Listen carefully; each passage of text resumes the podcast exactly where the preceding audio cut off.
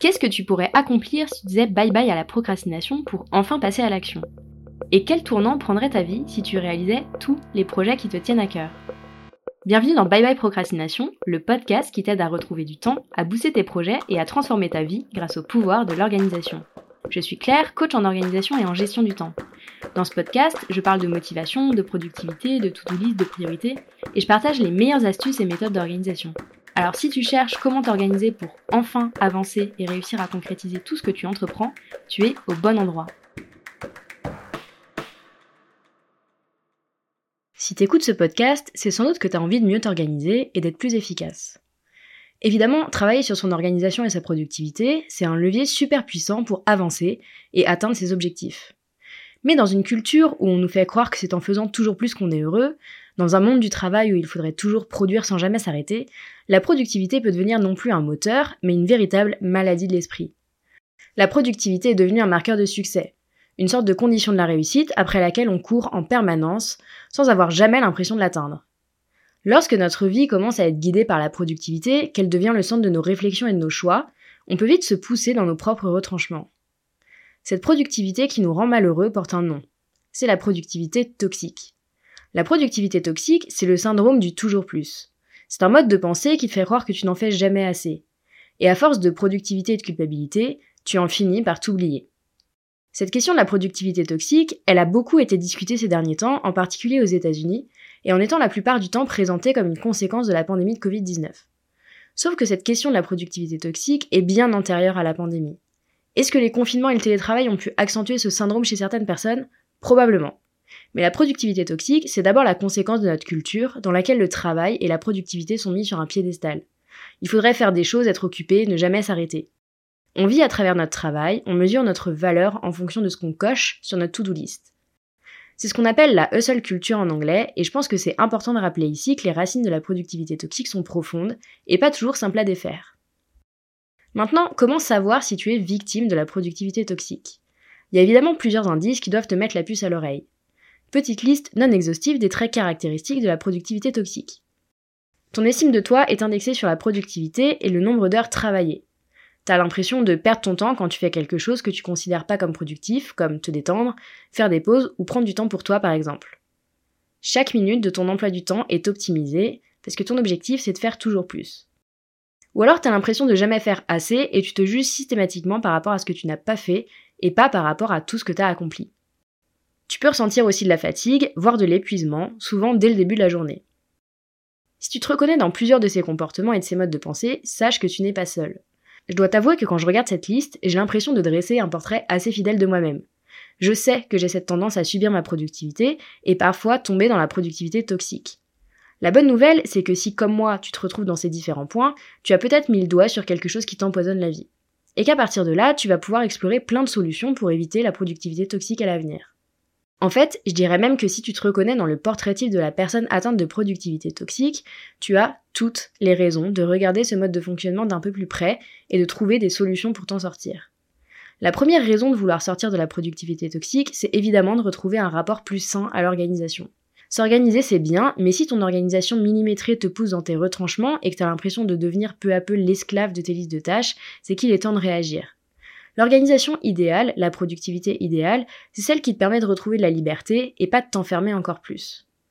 Deuxième raison de travailler sur le sujet de la productivité toxique si t'es concerné, retrouver de l'équilibre.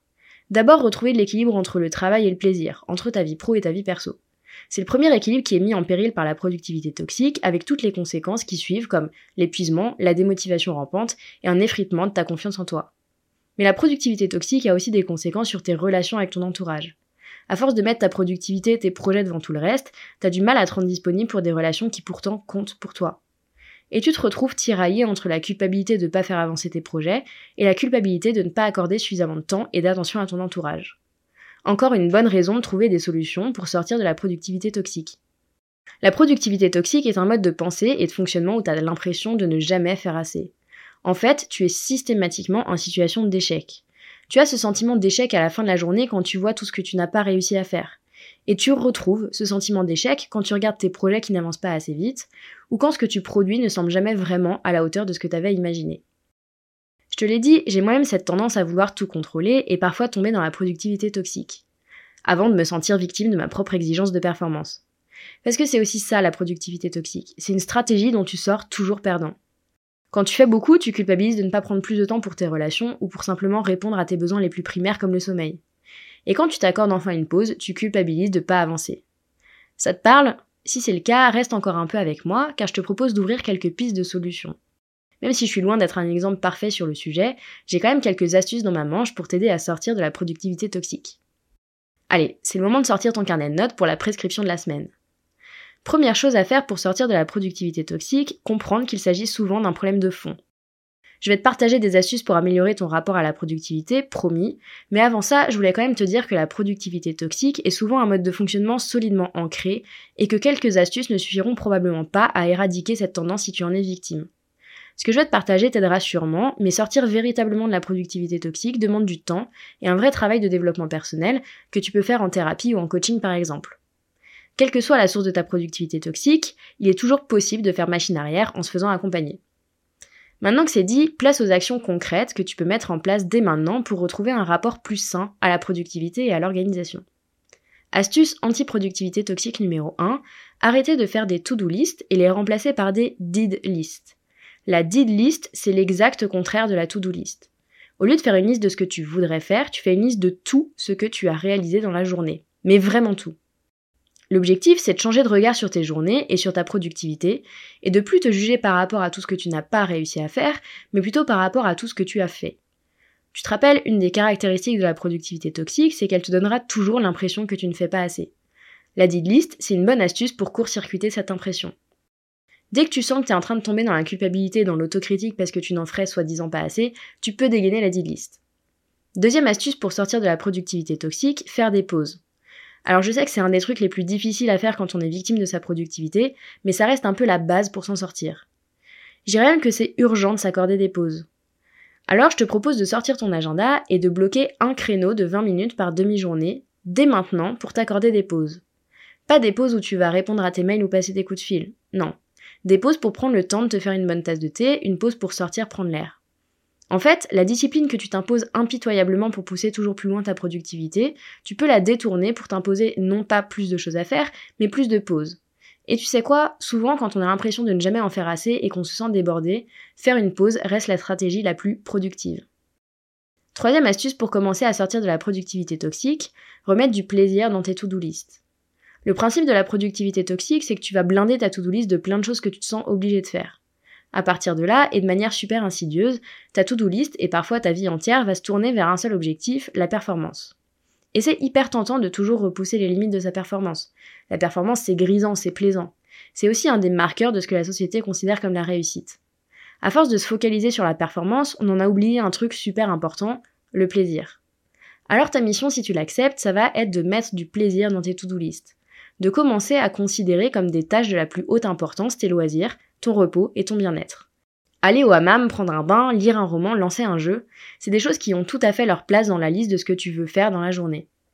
Quels que soient tes loisirs et tes sources de plaisir, de ressourcement, il est temps de les remettre au cœur de tes priorités en les mettant dans tes to-do list. D'ailleurs, je crois que je vais te laisser sur cette astuce. Après des mois à trouver tout un tas de choses plus urgentes et productives à faire, après des mois à laisser la productivité me guider mes priorités, j'ai enfin pris rendez-vous pour profiter du massage offert par mes amis pour mon anniversaire de l'an dernier. Et je voudrais surtout pas utiliser cet épisode de podcast comme excuse pour rater cette occasion de remiser la productivité au placard le temps d'une pause bien méritée. J'espère que tu as aimé ce nouvel épisode de Bye Bye Procrastination et que tu y auras trouvé l'inspiration et la motivation pour faire avancer tes idées un petit pas après l'autre.